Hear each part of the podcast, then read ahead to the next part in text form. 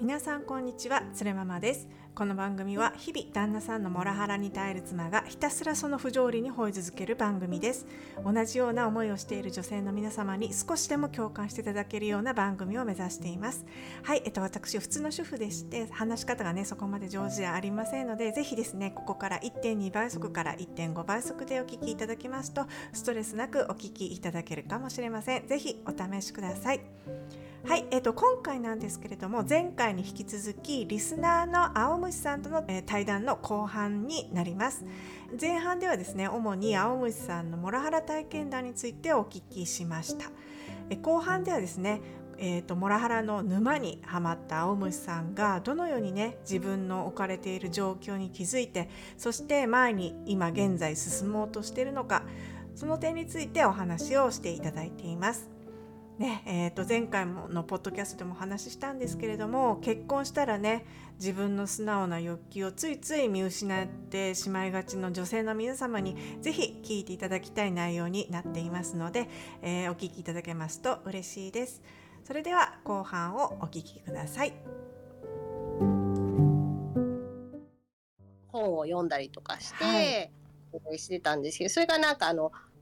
離れたくても離れられないあの人からの攻撃がなくなる本っていう本を、まあ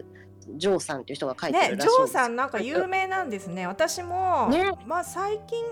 ここ何年か前にそのモラハラみたいな感じで調べたら、うんね、ジョジョーメソッドってなんか出てきて、ね、そうあジョーメソッドってなんだろうと思ってあの当時はアメブロかな？読んでた時ありました。うん、うんそうでねなんかそこねそのジョーさんの書いてる本をこうでそこにはねモラハラっていう言葉がなかったんですよね。なかったですか？もう私がその買った本にはなくてそこになんかモラハラっていうのは結びつかなくて、やっぱりこうまだ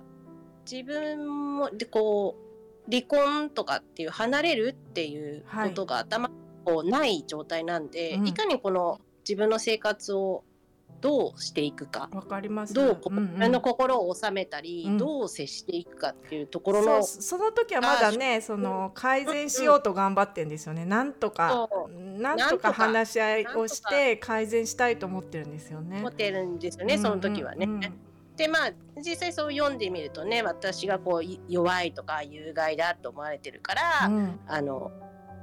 やられるんだよとか、うん、まあこびればこびるほど攻撃が強くなるよみたいなことを書いてか、えー、っとまあまあまずは自分のね心の安全を保ちましょうよとか安全とかその平和を作ってい,、きましょうとかっていうことで、こう自分をちょっと主軸に置きましょうっていうことを書いてはあって、はい、まあなんかこう自分でももうそろそろちょっとこれはよろしくないぞって感じでちょっと距離その相手との距離あまりこう離さないとか、うん、いやなんかありますよね、うん、なんかもう辛くなりすぎて考えても考えても解決策が分かんなくて、ね、なんかもういいやってね。なんか。もうもういいやのところに 行き着いた時に読んだ本だったので結構答え合わせに近い形であわかります。なんかそうそうアメブロの私、うん、アメブロの上メソッドも要はなんか、あの無視しましょうみたいなこと書いてあったんですよね。なんか、ね、相手に反応するのをやめて、うん、相手がえってあいつ何今考えてるんだろうってあのこっちの考えが分かんないぐらいその無視しようしましょうみたいなこと書いてあって。そう もう、もう本当なんていうのね仮面かぶってじゃないけど心の中で何を思ってるかわからない状態まで持っていきましょうみたいな感じのことをね。ねそうそうそうで、うん、そうまあだからまあ答え合わせに近い感じで読んではいましたね。ですね。なんか私もそれ読んだ時、うん、あこれ私やってるやん今って思いました。うんうん、で 結局そうなるんですよね多分ね。そうなっちゃうそこに行き着いちゃうのかもしれないですね。ですねだって喋ったり、こうなんかこう反論っていうかそう思ってるわけじゃないって言ってるのに、まあ、例えば家事ができないっていうことに対して、いややりたいけどできないって、って言ったとして、じゃあ手伝うよっていう言葉が返ってくればいいけど、うん。だったらそのそう思ってんだったらできるよねとかもうちょっとぐるぐる ぐるぐるぐるぐる。ね全部こっちの責任だから。はい、うんうん、出口がないので何を言っても出口がないっていう。そうですよね。本当にあそうそうまさに。本当何を言っても出口がねねない。本当に、うん、えー、その会話をすること自体への諦め会話じゃないね。対話も会話もそうですし、うんうんうんこへのこう諦めっていうかな。なんか自分の言いたい、うん、言いたいことがこう安全に言えないし、はい。うん、そこがもうないっていうのがもう多分ね動物的感のようにもうここにこう あの接しちゃいけないんだみたいな感じで。そうですね。本当にそのジョーさんがおっしゃるように、うん、その心身の自分の安全のために、うん、バリアを張りましょうみたいなことです。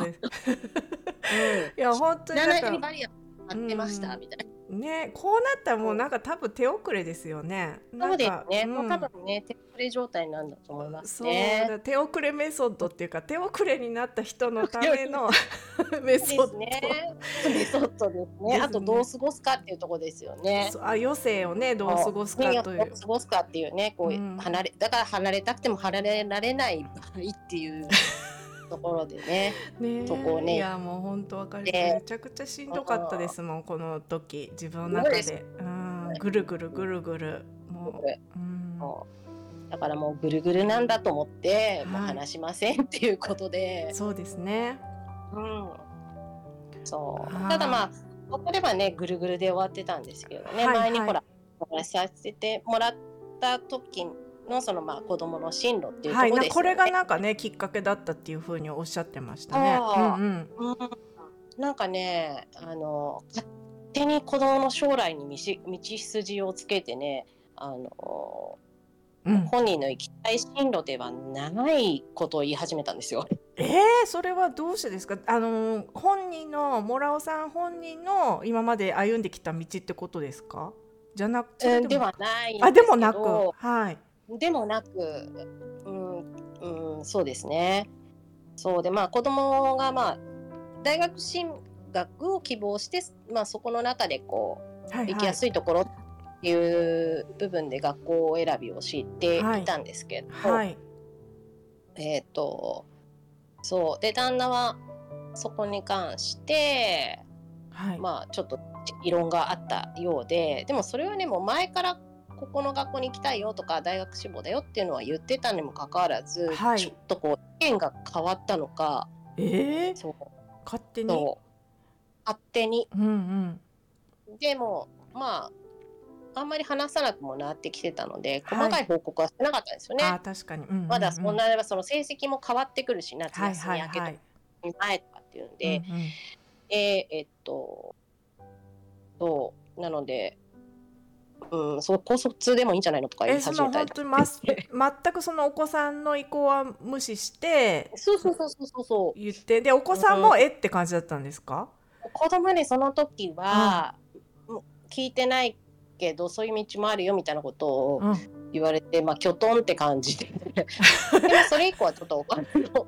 夫婦では話したんですけどそしたらなんかこう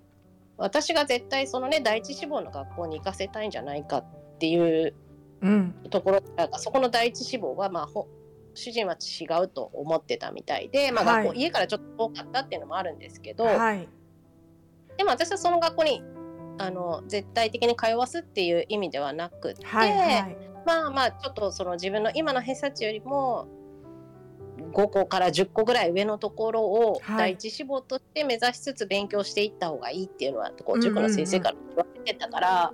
まあなるべくこうねあの上目指せるものなら目指した方がいいからっていうところでこう知りただきながらこう勉強、はいはい、自分のことだよって勉強させたんですけど別にそこ大絶対そこに行かせようと思ってたわけじゃないのに、うんうん、そこがどうも気に入らなかったのかな。だからなんかもうそこについて「うん、わー」って言われて「なんで洗脳するんだ」みたいな感じで「え？え？みたいな。洗脳って何ですか？みたいな。だからいやいやいやその今までのそのやっぱ流れがねああるわけじゃないですか。そう、うん、そうでもう全然そのなんていうのかな。それがまあだから夏ぐらいなんでその年のお正月にはそこが第一志望だっていう話は、うん、そのね家族だったりとかお正月みんな集まったりした時に話はしてたから、うん、そこが第一志望に置いておいてっていうのはり頭一回入ってるはずなのに、はい、なんかこう急にこう違うみたいなスイッチが入ったのか。えー。なんかなんで俺をそんなに無視するんだみたいな感じで怒り始めて。あそうなんですか。へえだからもうちょっと本当に理解が追いつかなくいよいよ理解が追いつかなくなってきたぞっていうところでなんかこう俺のこと無視するよなみたいな感じで、えー、まあそのなんな、そ相談がないとか勝手に話を進めるっていうことは無視だぞみたいな、うん、うん、無視って言うんだよ、そういうことはみたいなのなんて言うんでしょうね。はい、はい、彼の彼メソッド。あ 彼の中のメソッドでは、うん、こういう無視っていうなってええー、ああそうですか。えそれで、まあ、結局そのお子さんの進路はどうなったんですか？そのあ進路はですね、うん、まあその一番トップに掲げてたところはいけなかったんですけれども、はい、まあでもあの彼の意向に近い形の学校には行けたのであそうなんですか。私も、うん、私も最終的には安心丸っていうところで。ああよかったですね。でも結果的にそうなって。もう。結果的に今もうねあのあの楽しく高校生活を送ってるのであそうですか。よかったなって思います。うん。いやでも本当にねもらうとそのなんかそういう教育とかも私もあるんですけど、意見が違うともうめっちゃややこしいっていうか、ね、全くこっちの話が聞き入れられなくなる、なりますよね。うん、うん、でも本当にもらおうはもらおうの考え方になっちゃうので、うん、もう分かります八方塞がり感っていうか出ますよね。そうなんですよ。うんうんうん本当に。えそれでその、う。ん、相談窓口に行かれたんですか？その時に。そうそれでですね、うん、なんかねまたそこのタイミングで、はい、なんかお前はその俺の言うことを聞かないからそのね、はい、彼のねさっきの話出ましたけど無視をしてると、うん、ここで話したことが、ね、何にもね生活に反映されないって、うん、いうことを言うわけですね彼はね。はいはい、まあだから私はさっきのほらジョーさんのメソッドの方を貫いてるので。はい。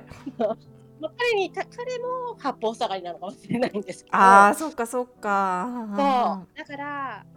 まあ、えー、そうですねって感じで話聞いてるともう、うん、ここの2人では、うん、えー解決できないから、うんね、第三者に、うんうんうん、第三者に入ってもらおうって言うんですよ。はいはいはい、あれがね。あそうですか。じゃあそうしましょうか。って、はい、私思うじゃない。ですか第三者いいじゃないってあいいですよね。ナイスアイディア、ね、うんうん。うん、ナイスアイディア。でもその第三者は、はい、あの彼のご両親という、えー？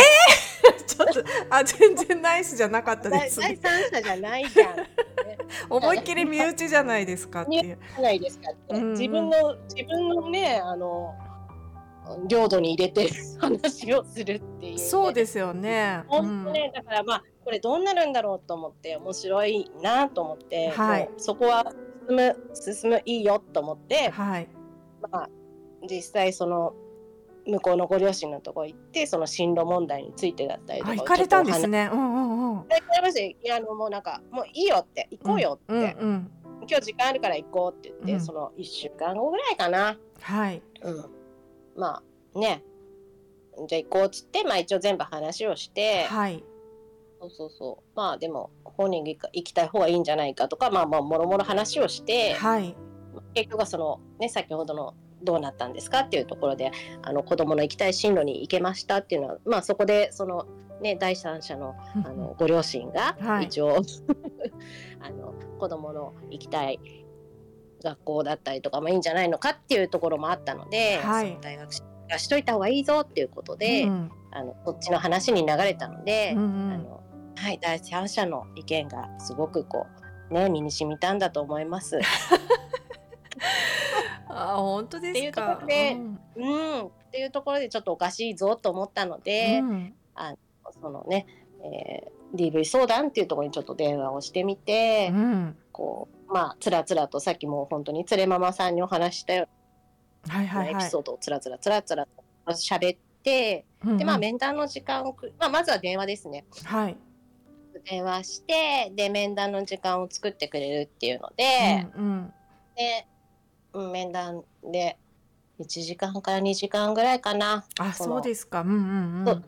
うん。その DV の相談員。まあそれは結構お年めされた方と、えー、30代後半ぐらいの女性の、はい、うん、方の2人で面談をして、はい、まあ今まで喋ったことを喋って、うん、えーえっと弾いてるっていう感じですね。あ、そうなんですね。そうですね。え、え、それはみたいなで。でまあやっぱりその、うん、要はその生活費入れないぞとか、まあある意味脅しに近いようなことですよね。はいはいはい、そういうやっぱりこうところがこうキーワードになってくるのか、うん、まあうん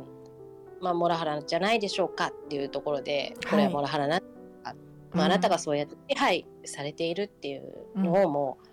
心で感じ取っているならばそれはもうモラハラだと思いますよあって言ってくれたんですね。言ってくれたんですね。うんうん、そしたらやっぱりこうトーンとこう落ちるものがあるというか腑に落ちるっていうか。そうですよね。うん、うん、ねうん、ずっとこうモヤモヤしてたものが、うんうん、なかなか相談って言ってもこれって身体的暴力じゃないしねってなりますよね。それにもこうモヤモヤモヤモヤだけなんだろうなみたいな初めはずっとそう思ってたけど。ねだってお友達に相談しても、うん、まあそんなもんだよとかって言われるし、うん、あじゃあなんか私だけなのかな、こんな辛いって思ってる。私側の問題なのかなとかね。うん、うん、あでもあそうです。私も友人に相談してもうなんかすごい我慢できなくなって、友人に相談した時に「あそれモラハラだよ」ってズバッと言ってもらって。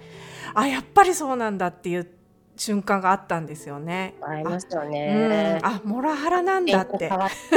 ね。ね。こうドンと落ちてきますよね。ね、やっぱりそうなんだってなんかね、自自信確信になるっていうかね。確信になりますよね。うん、うん、だからそこからやっぱりね、本当にこうモラハラ検索の日々じゃないですけど。そうですね。モラハラとは何かみたいなね。っていうところで、またそこのね、そこの違うところの対処法だったりとか、はい、どうにかならないかっていう、まあ、生活は続いているので、はい、こう自分の気持ちとどう折り合いつけるかっていうところの問題がすごい今度分かった以上どう折り合いをつけようかとか。そうなんですよね。まだまだ出口はねないんですよね。ここに来たからといって、ね、ここに来たからって言って何か変わりますよっていうところまでは行き着かないから余計こう分かった以上、すごくこう、うん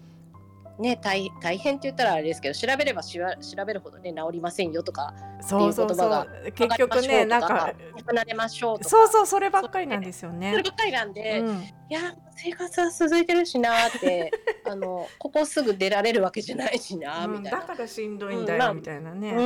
うん、そこがなんかね自分の中で今度モヤモヤポイントが違うところのステージに上がって。ですね。うん、うんまあそれそんなこんなでこう、まあ、その DV 相談の人にも、まあ、この気持ちをどう折り合いつけて生活するかっていうところの相談がしたいなっていう話をしても、はい、まあちょっとこ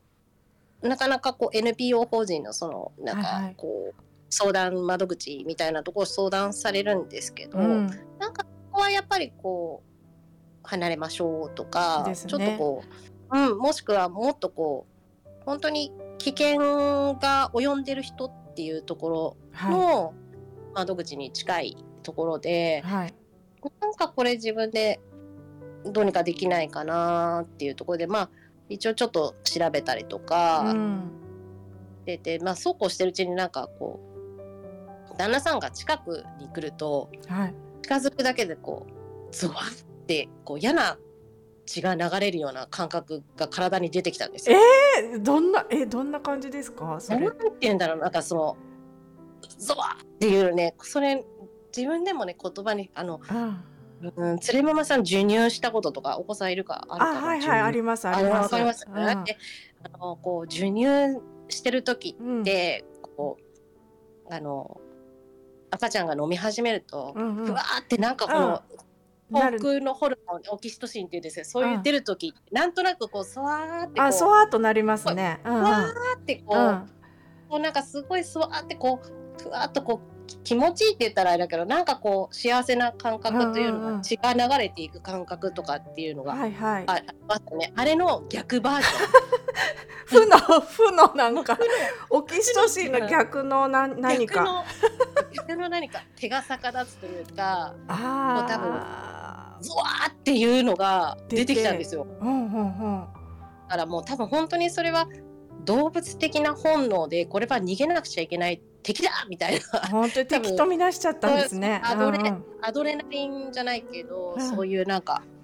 あの多分それもなんかねコルチゾールとか調べるといろいろそういうのが出てくるんですよそういうあの危険を察知するようなこうホルモンがあるんじゃないかねあの信じられないですよねストレスホルモンね。ストレスホルモンがあって出るって、うんうんうんあこれはちょっと危険だなって思って、はい、これこのままでいくと危ないって、うんうん、危険思い始めて危険ですよね。うん、でちょっとこうまあ私もその看護学校に行ってたっていうのもあって、はい、えっ、とまあ、実習でいろんなとことか行くんですけど、うん、まあ、精神科とか行くとまずこの精神のバランス崩れた人に先生が、はい、あのドクターがあの患者さんに聞くのがまずきちんと眠れてますかっていうのと、ちゃんと食べれてますかっていうのをこう一番初めの問診でね聞くんですよね。はい、でまあ問診、まあ、最新次に来るか次にまたその1回目見た人次にまた見る人っていう人もあの2回目先生に会うっていう人も、まあ、寝れてますか食べれてますかっていうのが、まあ、そこが多分すごい一番のあの崩れるバロメーターを持ってるので、うんうんでまあそこまで行ってないけど、うん、そこまで行っちゃうと危ないなと思って、うんうん、そこにそのゾワで行きかけてるんじゃないかっていう、うんうん、ちょっと身体症状の出始めみたいなのが、うんうん、ああと思ってこれはちょっとこうカウンセリングだったりとか一回相談に行くべきだなと思って、うん、ちょっと、はい、一応精神科の先生のとこ行って、まあ、今の症状はその食欲とかもあるし寝れてるけどこういう症状が出始めましたっていうことを話をして、はい、でちょっとカウンセリングしたいんですけどっていうのをこう言って今カウンセリングをしてもらってるっていうとこですね。はい、あそうなんです。今も継続的に？継続月1今は月初めはね月2ぐらいで何回かやって、はい、今日ぐらいで一応、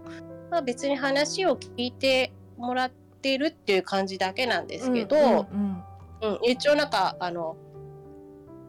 まあそのドクターとかにも一応私のこのセーフティーネットとしていてくださいみたいな感じで何かあった時にすぐ声かけられるように、うんうん、あの状態としてっていうところでまああの精神科のお薬はまあ全然もらってないんですけど。そうですか、うんうんうん。うん、うんうん、なのでまあ一応私が多分やっぱ看護師をしてるっていうところで知ってる程度ちゃんとこう依存性がありますからって。それでもあの、まあ、本当にしんどい時は飲んだりした方がいいからいつでも言ってちょうだいっていう感じで、うん、あそうなんですね。言ってくれていてまあそこで心身をまだきたしてはいないので、うん、ただまあこういう状況なんですよっていうところの話をこう公認心理師さんとかにお話をしたりとか、うんうんうん。うん、まあお医者さんに話をして、まあ、距離をまあ、物理的距離を置いてますっていう話をして。ですね。いやもう本当に、あの寝れないって方いらっしゃいますもんね。そのモラハラのやっぱ被害者の方、いっぱいブログとか書いてますけど、みんな皆さんなんか本当睡眠障害でお薬飲んで寝てるとかっていうのにたくさんいらっしゃるので。うん、なんかね早く気づいた方がいいですよね。そうですねうん、なんか、まあ、先生も言ってたのはそういう小さいこの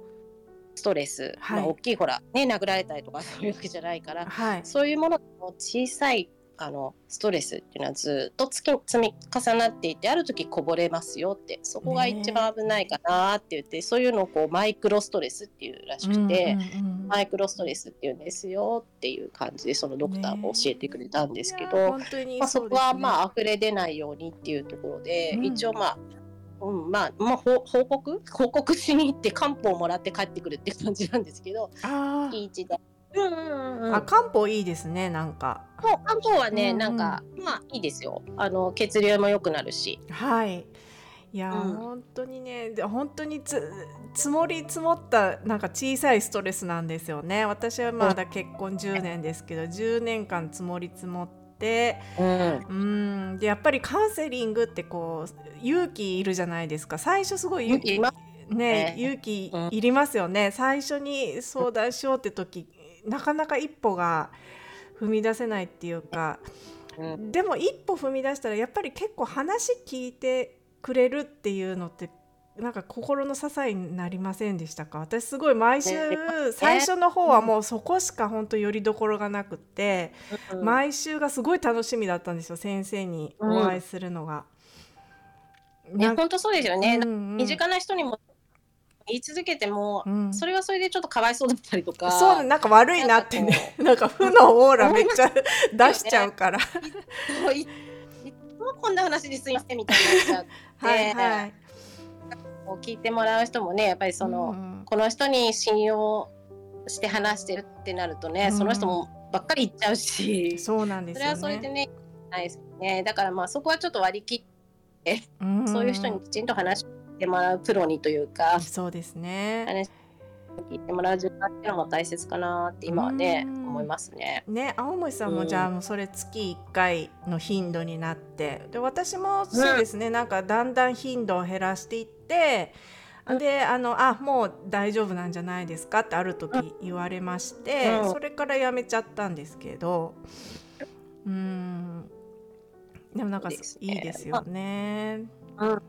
ままあこれといったすごい具体策っていうわけではないんですけど、はうん。でやっぱり話していく中でその公認心理師さんとかは、はい。まあこういろいろ怒りエピソードとかはい。を話していくと、きっとその自分が大事にされてないことにこう、怒りを覚えるタイプの方なんですねとかっていうと、そのほ方向というかね、おうん。怒ってるところをこうかいつまんで見てくれたりとかっていうのがうんうんそういう方なんですね。じゃあどうしましょうってことはないんですけどまあそうなってくるとそういう人なんだなっていうところでまたそういうものを調べたりとか。うんそうですよね。いやでも自分が大事にされてないことに怒るって当たり前ですよね。ねいやだっていやリスペクトをやっぱりし合うべきじゃないですかパートナー同士ってね。そうだからその向こうが、向こうが怒るあの、うん。旦那さんの方がモラハラのねはい。あの怒る原因がそのはい。自分を大事にされてないっていう、ああそういうことか。ことでああそうか。えそうそうそう爆発させるんですねっていうあの私側の方ではなくてその向こうの怒りの爆発の原点はそこなんですねあそうかそうか。そういえばじゃあうちうちもそうですね。うん。うーん。まあでもさだからあなんまあか青それこそね森さんね前おっしゃってましたけど自己愛パーソナリティ障害でしたっけ、なんかね、ちょっとその自分が全てみたいなその自分への愛情が強すぎるとやっぱり子供にねやっぱり全集中したしちゃうから、まあ、それもあるのかなとも思いますけどね。旦那さんがちょっとしゃ寂しく感じるっていうか寂しいとかもううるせえよって感じなんですけど。ね。もうね。ようわからないね。お母さんになってほしいのかなって感じなんですけど。あそうです。そんなことね。うん。でも私母親としての役割をね求められてるんですよね、うん。きっと。そう、うんまあでもね、まあ向こうのそのお母さんは本当に自己犠牲で、うん。あのがこうなんていうのかな、あの母親だっていうのがう、ん、うんあるような感じの人なので。あそうですかそっかそっか。そう子供は割と社会に出して貢献させるものだじゃないけど、うんやっぱり自立をして自分こう地に足ついてうん何でもやれよっていうどこ行っても私がうん死んでも生きれますようにっていう感じで育てたいなと思ってるので、うんうんそこは全然違ういうか感覚があーきっと、うんうん、いや大事に育てられたんですよねそういう意味ではそうですよねそういう意味ではね。いやだから本当に多いんですよこっちにアメリカに来てるあの駐在で来てる、その旦那様ってやっぱり優秀なんですよね皆さん。すっごく優秀でそういう方っていうのはもう大事に大事にお母さんに多分ね育てられたんだろうなっていう方ばっかり多分ね。だからちょっとそのモラっぽい人もすごい多いんですよ。その嫁に対してすっごい下に見るみたいな人がもう、ほとんどと言っていいぐらいの感じなんですよね。それこそ本当にねあの鶴山さんも全部キャリア捨ててみんな来たりしてるわけじゃないですか。そうなんですよ。ね、もう皆さんね、うん、人とかもいたらね誰にも頼るとこなくね行ってたりとかっていうところで。うん、うんなんかすごい切ないですよねそういうのにね。ねいやまあもちろん、ね、うん全然違う環境で仕事してるっていうストレスはまああるでしょうけれども、ね、とはいえですよね。そうなんですよね。まあだから大事に育てることまあ悪いとは言わないですけども、もうなんか知らず知らずやっぱりそういう方にね、やっぱはめちゃったのかなっていうね、やっぱどっか自立してない感はやっぱありますよね。その旦那さん。風になってしまったのか。あ、そしたら、うん、青森さんじゃあもうそうやってもうずっと考えてこれまでえー、来られてそのカウンセリングも受けながらなんか今後ねどういうふうにもらおうと付き合っていかいこうかとかって自分の中でなんか、えー、道筋とかって今ありますか？そうですねまあやっぱりね今すぐには離れられないんですけど、はい、こうやっぱりこうね今ね人生100年時代って言われてる中で 長いですよね。あとの人生100年時代あとまあ今45なので、はい、まあね頑張って長く生きてもね50年ぐらいあると思うと、はい、子供が育った後、うん、果たしてこの方と一緒に旅行に行ったりニコニコ笑って過ごせるかって言ったら、ちょっとそこがなんか自分の中でね、うん、想像ができなくなって。ありえないですよね。だってもう何でしたっけ？オキシトシンの逆ホルモン出ちゃってるのそうですそうそうなんですはい、あの負のホルモンが本当に出ちゃってるんで、ね、その状態こういうね状態はやっぱりないかなって思うとやっぱりまあね、はい、離れることを前提に今進んでいて、はい、まあ、そこがちょっと何年後とかっていうのははっきりはあのしてないんですけれども、うんうんうん、まあ、やっぱりまあまず自立っていうところ、ですねでまたちょっとじゃあ勉強してみようかなって今ね考えてるとこですね。素晴らしいですね。うん、なんか今でも、今でも自立、うん、今は無理なんですか？なんかもうお仕事されてるから、いけそうな感じもしなくもないんですけど。もうちょっと時間いります。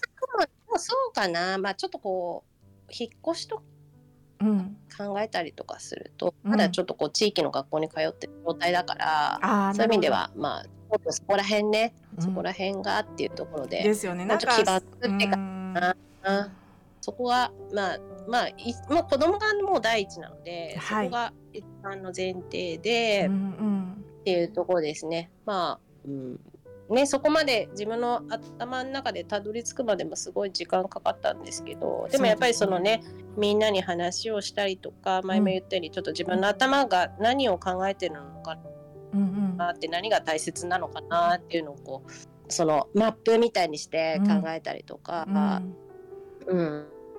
うん、した時にやっぱりこうメリットの方がどうしても多い自分あのデメリットはねやっぱお金がないっていうところと、はいはい、あとまあ子供がねその離婚するあたったらデメリットっていうと、まあ、お金がないところとあと子供が片親になっちゃうよっていうところの2点かな、うん。うん、それ以外はもう本当に自分に対してはメリットしかないっていうところとか、うん、って考えてるとそこの基盤さえできれば、うん、かなっていうこですかね。ね。そっちに今頭が出てるのでもうその連れママさんの楽しいことじゃないですけど、うん、他のこうやることができるとちょっと気持ちが切り替わっていくので生活のね張り合いはまた変わってきますよね。そうですよね。自分の中の目標設定っていうのがね、うん、結構クリアであればあるほど、うん、なんかき、うん、気晴らしじゃないですけど。にはなりますよね。うん、ねそれこそ本当なんかあの前にねあのえっ、ー、と前のお話でねあの性加害問題で。はいはい。あありがとうございます。聞いてくださった時にも、うん、それこそね本当にそのねアーティストさんたちはねその舞台で消化してますよっていうそのね登る花の方の消化、まあ、学問もそうでで、うん、そっちの方に自分がこうちょっと今消化の方にその防衛がね防衛規制っていうあれでね、うん、消化の方にたどり着けたかなっていうところでちょっとこうずっと沼の中でこうさまよってたんですけどそうですよ、ね、顔が出たとこそう、うん、今もねもうもちろん今も沼半分楽しいこと、沼半分。沼あた頭がはい、もう本当沼からはどうしてもね抜け出せないで今すぐそれだったら離婚すればいいじゃんってね言う方もいらっしゃいますけどやっぱりなかなかそうはねやっぱりいけないんですよね。ですよね。だからちょっと今沼の中の頭をこうグッて出たかなっていうのはあとこう 押し出すだけの力をグッ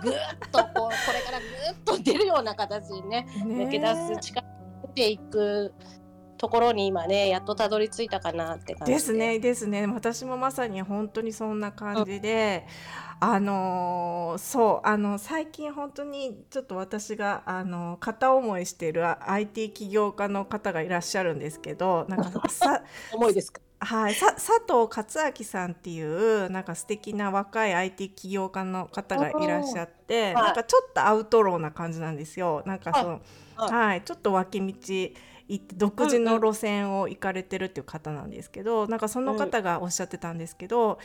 あの自分のやっぱ次のステップに行くためには、その例えば今持ってるものについて全部荷物を下ろしたりとか、うん、あとは辛いことをやっぱ経験したりすることが必要なんだよっておっしゃってて、うん、だからその何て言うんですかジャンプするために一回しゃがむみたいなことが必要なんだよっていうふうにおっしゃっててあ本当そうだなと思ったんですよ、ただやっぱり何の辛さも感じないで歩いてるだけではあの次のステップってやっぱいけなくて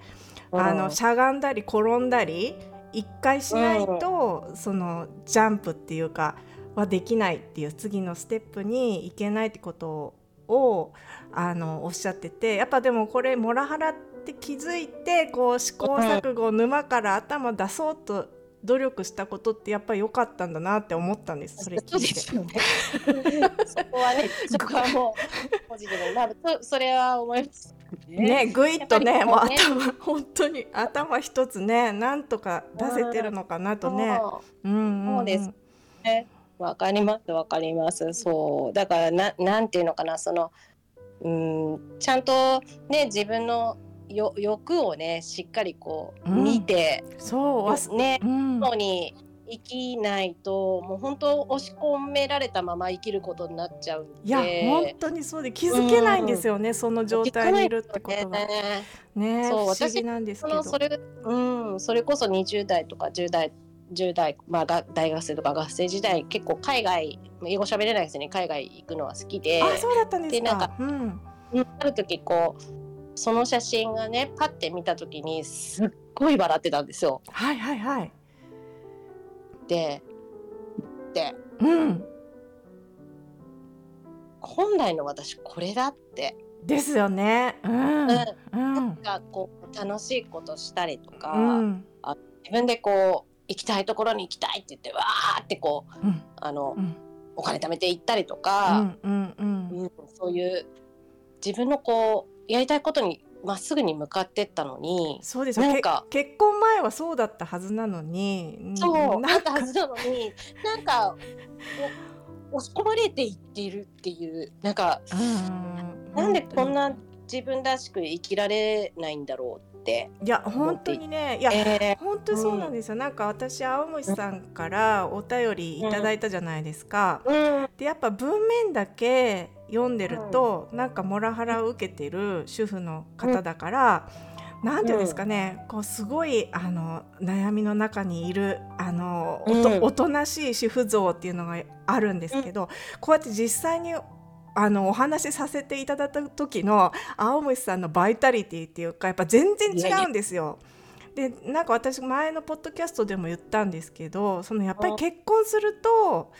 なんかね女性って透明な存在になるっていうか個性の、ね、個性があるってことを忘れられちゃうんですよね。でそれはその周りもからもそうだし自分も忘れちゃうんですよね、こうやって油断してると。モラハラ、ね、うん、うん、見失ってしまうというか。いやだからもうなんか今日青森さんとお話しさせていただいて本当、ま、思い出せみたいな。自分を思い出せ。思い出してみんなのね。そうねなんかね本当時代をそうそう青森さんのね20代の頃のこれは言えない言えないんですけどもちょっとあの収録前にお聞かせ聞かせていただいたらもう本当素敵なねあの20代を過ごしていらっしゃってて。なんて言うんですかね男性はずっとそれでいられるじゃないですか。そうなんですよ。そうなんです。何も変わっていないんです。何も捨ててないんです。っていうことは飛んでいないってことですよね。あ、あ、そうだそう だそう。ただ歩いてるだけだから。歩いてるだけなんですよ。あの方だ、あの方々は。本当に何も手放してない。全部手放してきたんで。そうなんです。だからまあ逆に言うとその、うん、まあ資本主義の最前線で,、でいらっしゃるのってまあ男性が多いじゃないですか。まだまだ。うん、で、男性って気づいてないことすごくたくさんあるんですよね。あので実は今からあのやっぱり今まで弱者だった人が光を浴びる時代だっていうのをみたいなんですよなんかそういうこと言われてるみたいで、うん、いやだから本当にねあのジャンプできないんでね彼らは。そうですね。もうねないですもんね。バネが。バネがもうねもうその準備もねしてないでしょうし、ねね、いや本当にそうですねこの辛い状況っていうのがね。うん、なんていうんですか次へのまあなんていうかスタートっていうかねあの、うん、それに気づいたらなんかこっちのもんですよねもう多分。本当ですねこっちのもんですね。ね、うん、こっちのもんとして生きないとやっていけない。やっていけないですけどね。まあそれでももううん本当に本当にね何でしたっけ負のねホルモン出るっていうのは本当私もよくわかります。実は私も旦那さんとすれ違う時息止めてますもんいつも。え？なんかなんか旦那さんのなんか周りの空気を吸っちゃいけないってなんか本能で思ってなんか息止めちゃいますねすれ違う時、うん、でもなんかわかる気がします。なんかね極力なんか通りこうすれ違うことも嫌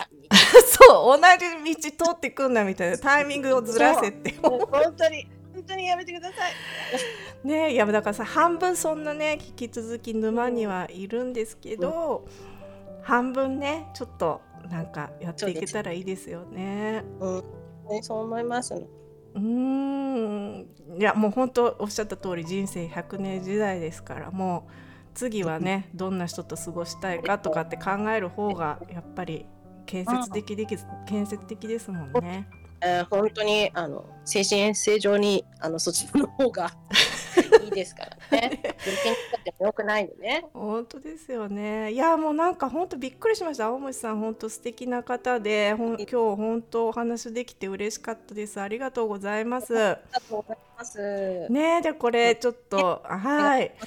またねぜひあの ぜひがっつり視聴者さんリスナーさん参加型配信ねもしできたらやっていきたいと思いますのでぜひね皆さんコメントの方もい。ただけたら嬉しいです。また青海さんもその今後のね進捗とか時々なんかもしかしてあのお話いただけないですか？あ全然大丈夫です。あ本当ですか？わ嬉しい。じゃあちょっと。よろしければ ね、のあれもないんですけれども引き出しは。ねいやでもやっぱりこうやってあのやっぱり今沼に片足突っ込んでる人が日々学んでいくことっていうのをねやっぱり配信で言っていけたらいいなって思ってるので、ぜひねご協力いただけたら嬉しいです。はい、なんかの糸口になれば。ね本当ですよね。うん、はいじゃあぜひぜひまたゲストとしてお越しください。ありがとうございました。ありがとうございます。それでは青虫さんでした。ありがとうございました。